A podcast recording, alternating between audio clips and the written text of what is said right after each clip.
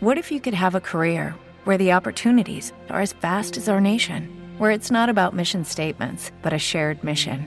At U.S. Customs and Border Protection, we go beyond to protect more than borders from ship to shore, air to ground, cities to local communities. CBP agents and officers are keeping people safe.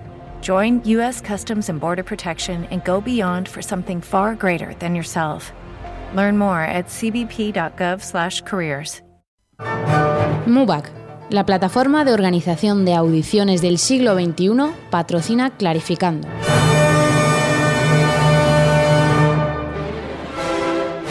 Clarificando. Con Clara Sánchez.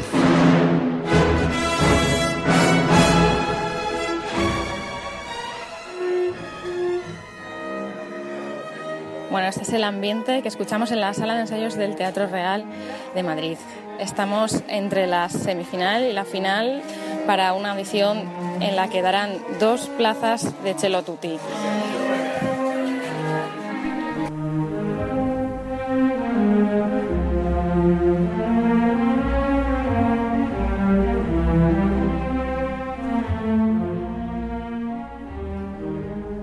Era la voz de Clara Sánchez que se colaba pues en estas audiciones que nos va a contar. Clara, buenos días. Muy buenos días, Mario. Y además escuchaba yo creo que de fondo un cello tocando justo lo que acaba de empezar a sonar, que es el segundo movimiento de la quinta sinfonía de Beethoven, ¿no? Un habitual en las audiciones de cello. Bueno, cuéntanos, ¿qué pasó por allí? Bueno, el pasado sábado 16 de septiembre estuvimos en el Teatro Real presenciando las audiciones para dos plazas tutti en la Orquesta Sinfónica de Madrid, la agrupación titular del Teatro Operístico de la capital. Estas pruebas orquestales se desarrollaban en una intensa semana de selección de personal para la orquesta en la que se celebraban varias pruebas. El viernes antes de las 10 de la mañana, el viernes 15 de septiembre, estamos hablando, 74 músicos y sus 74 violonchelos se personaban en el Real cargados de ilusión y ganas. Muchos venían de otras ciudades españolas y no pocos habían reservado dos plazas en un avión. Recordemos que con un violonchelo siempre hay que reservar dos plazas para venir a Madrid. La ocasión no merecía menos, porque estaban en juego dos plazas para tocar ópera en el Teatro Real, para ser parte de la Sinfónica de Madrid. En la primera ronda del viernes, los 74 chelistas tocaron para un tribunal que no hizo ni una pausa para escuchar 74 comienzos del concierto en re mayor para cello y orquesta de Joseph Haydn. Y digo 74 comienzos porque muchos de ellos, y especialmente a partir de las once y media de la mañana, escucharon la campana que detenía su participación en las pruebas antes de finalizar la exposición de dicho concierto. El nivel era muy alto, con varios candidatos ya con plaza en otras orquestas y con mucha experiencia. Y sobre las 3 del mediodía se conocía el veredicto. 12 violonchelistas, tan solo un 15% aproximadamente del total, pasaban a la segunda ronda en la que debían tocar el concierto romántico, dos pasajes de la segunda sinfonía de Brahms, La novia vendida de Smetana y el concierto del ofertorio del Requiem de Verdi.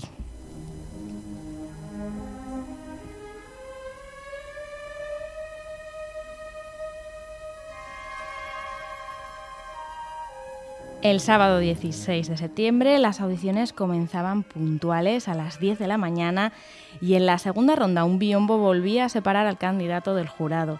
Las audiciones estaban abiertas al público, como es habitual en esta institución, y unas 20 personas presenciamos las pruebas. Tras haber hablado con algún candidato, todos coincidían en que la organización era buena, la sala de calentamiento adecuada y la de audiciones cómoda. Desde el público pareció raro que una persona se pasase de vez en cuando entre la zona de jurado y la de audición, o que las indicaciones del jurado al candidato solo se hicieran en español, habiendo extranjeros entre esos 12 aspirantes. A mitad de mañana se hizo una pausa y poco después un miembro del tribunal mostraba su musicalidad con las campanas que indicaban que el aspirante debía parar de tocar el concierto romántico, ya que cuando tocaba Borsak y el violonchelista llegaba al final de la exposición de este concierto, las campanas tocaban en una especie de unísono desafinado el la re final que tiene el cello en este punto. Yo no sé si esto, bueno, a algunos les relajaba porque era un poco una cosa humorística o si por el contrario les parecía un poco tomadura de pelo. Bueno, tras escuchar una segunda ronda de muy alto nivel, varios chelistas que estaban escuchando y que habían tocado en la primera hicieron sus quinielas. Y el veredicto se hizo muy poco de rogar. lo que indicaba que hubo más votación que discusión en el tribunal. Esto es lo que escuchábamos. Es Paula Brizuela.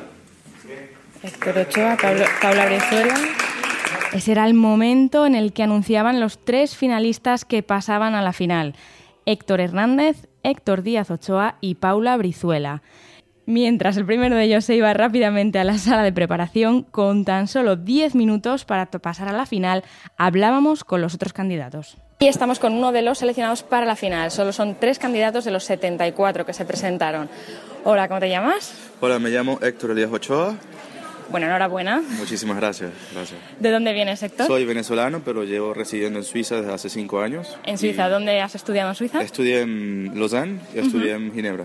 Muy bien. ¿Y has venido a España específicamente para la audición? Sí, sí, específicamente para la audición. Bueno, me imagino que estarás muy contento. Claro, estoy muy contento ahorita y voy a tope Vas por a ese tope puesto. a tocar los ocho pasajes A orquestales ocho pasajes, que quedan. sí.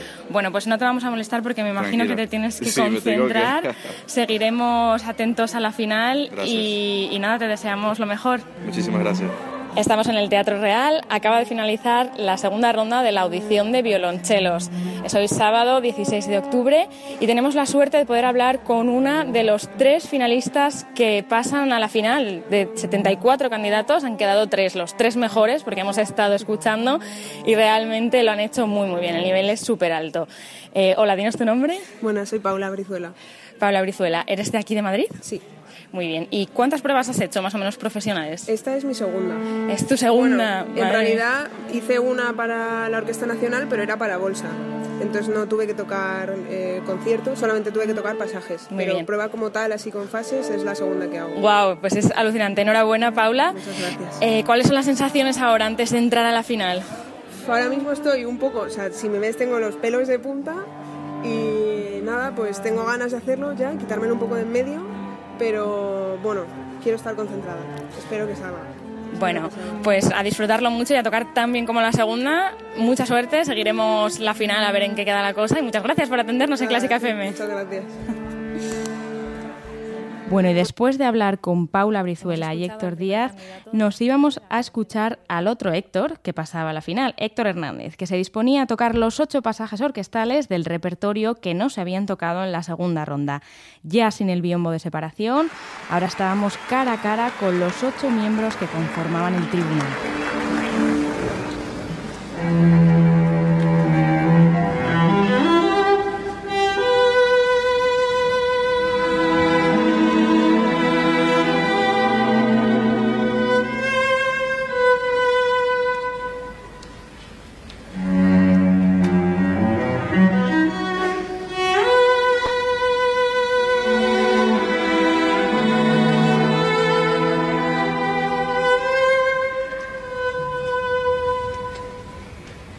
Y precisamente el Guillermo Tell de Rossini, esta preciosa abertura, era uno de los pasajes que escuchábamos en la final de las pruebas para la Orquesta Sinfónica de Madrid. Y justo tras la actuación de Héctor Hernández, el primer candidato en tocar en la final, hablábamos con él. Hemos escuchado al primer candidato de la final de las audiciones de violonchelo en- para la Orquesta Sinfónica de Madrid. Hola, ¿cómo te llamas? Me llamo Héctor Héctor, ¿qué más? Hernández. Nos, quedemos- nos tenemos que quedar con este nombre, Héctor Hernández, porque ha tocado realmente muy bien. Ya en la segunda lo habíamos dicho, que creemos que el veredicto del jurado, la verdad que ha sido muy justo, pero la tercera lo ha vuelto a demostrar. Ha tocado ocho pasajes, creo que no lo digo mal. Y, y muy bien, ha tocado el Don Juan de Strauss, por supuesto, un obligado. El Lohengrin también muy comprometido con el Spicato. Eh, bueno, el preciosísimo solo de, de Guillermo Tell. ¿Y qué más has tocado? Tristán también. Tristan y El Isolda. Tristan y Isolda también, claro, repertorio de ópera, por eso estamos en la Sinfónica. Y muy bien, ¿cuántos años tienes, Héctor? 23. Muy jovencito, ya nos parecía que eras muy joven. ¿Y de dónde eres? De Madrid, de aquí. Ah, o sea que eres madrileño, o sea que para ti sería una pasada, ¿no? Sí, Estar en tu ciudad. oportunidad y una orquesta tan, tan increíble como esta, la verdad es que tan, tan joven sería, sería fantástico. Sería fantástico. ¿Dónde estás estudiando ahora? Estoy en Berlín, voy a empezar el máster, sí, bueno, dependiendo. Claro. Empezaría el máster ahora en octubre, he hecho ya, he terminado el grado ahí en, en la Hans Eisler, en la escuela superior, y la verdad es que estoy muy contento porque, la, bueno, te da una visión diferente también del, del panorama musical en Europa y, bueno, Siempre lo decimos en Alemania, casi es un obligado para todo el que quiere dedicarse un poco al mundo de orquesta y de, bueno, y de la música en Sí, general. Sí, la verdad es que allí el, el peso que tiene la música y la cultura es, es, es otra Es otro, otra cosa. es otro. O sea que estás en Alemania desde hace muchos años ya. Realmente no tanto porque me fui, digamos, a mitad de bachelor. Empecé aquí, hice tres años y, ya fui para allá, así que he estado dos años allí. Muy bien. Bueno, ¿cuáles son las sensaciones ahora que ya has acabado la prueba después de esta maratón? Bueno, ya más relajado, ya que sea lo que, lo que tenga que ser, pero la verdad es que estoy contento, ha sido, creo que ha sido una gran experiencia, siempre ayuda de todas maneras y bueno, llegar a la final es siempre... es- es Bueno, me imagino que contento eso con lo que pase. ¿Cuántas pruebas eh, profesionales habías hecho? Pues solamente otra en la orquesta de Bilbao hace unos meses Sí. y, y, bueno, alguna también para orquesta joven, pero profesionales solamente esta, esta sería la segunda. ¿Estás en alguna orquesta joven?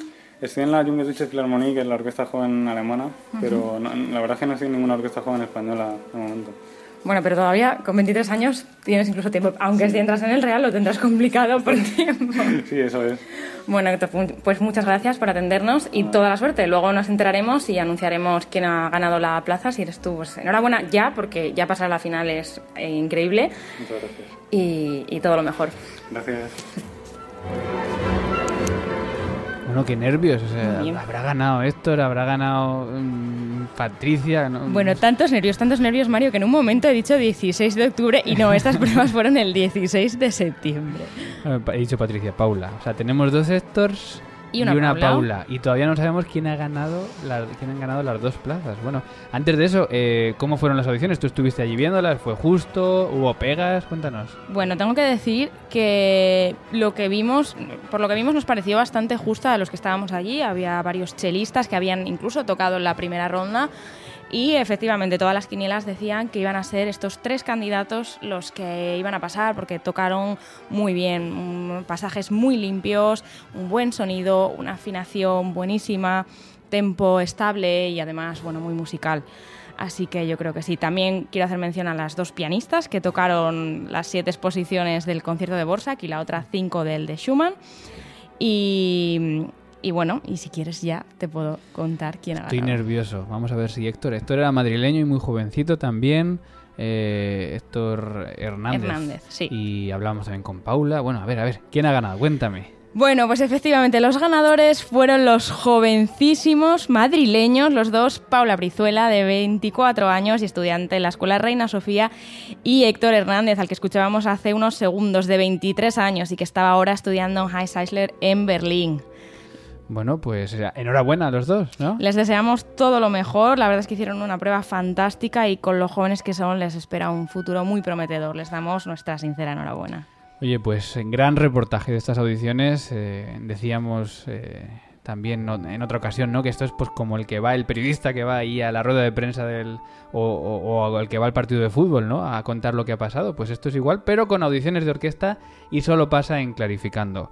¿Algo más, Clara? Nada más. Bueno, un apunte que voy a hacer que creo que también es interesante. Mm, Por lo que hemos visto en estas pruebas, no tocar más es siempre mejor, así que porque a veces la gente que le cortan un poco antes piensa que ya no tiene opciones, esto no es siempre así, a veces por determinadas razones, pues es decir, que tocar un poquito. sí, y que hubo algún candidato que tocó algo más, tocó más de la exposición, pero luego no pasó de ronda. Ya. O sea que nada es definitivo. Y luego también que hay que pedir siempre el feedback al jurado porque salen muchas cosas interesantes. En este caso sé que también hubo buenos feedbacks. Pues consejos que apuntamos de esta sección clarificando, sección sobre audiciones de orquesta y que nos trae al ático Clara Sánchez. Gracias, Clara. Gracias.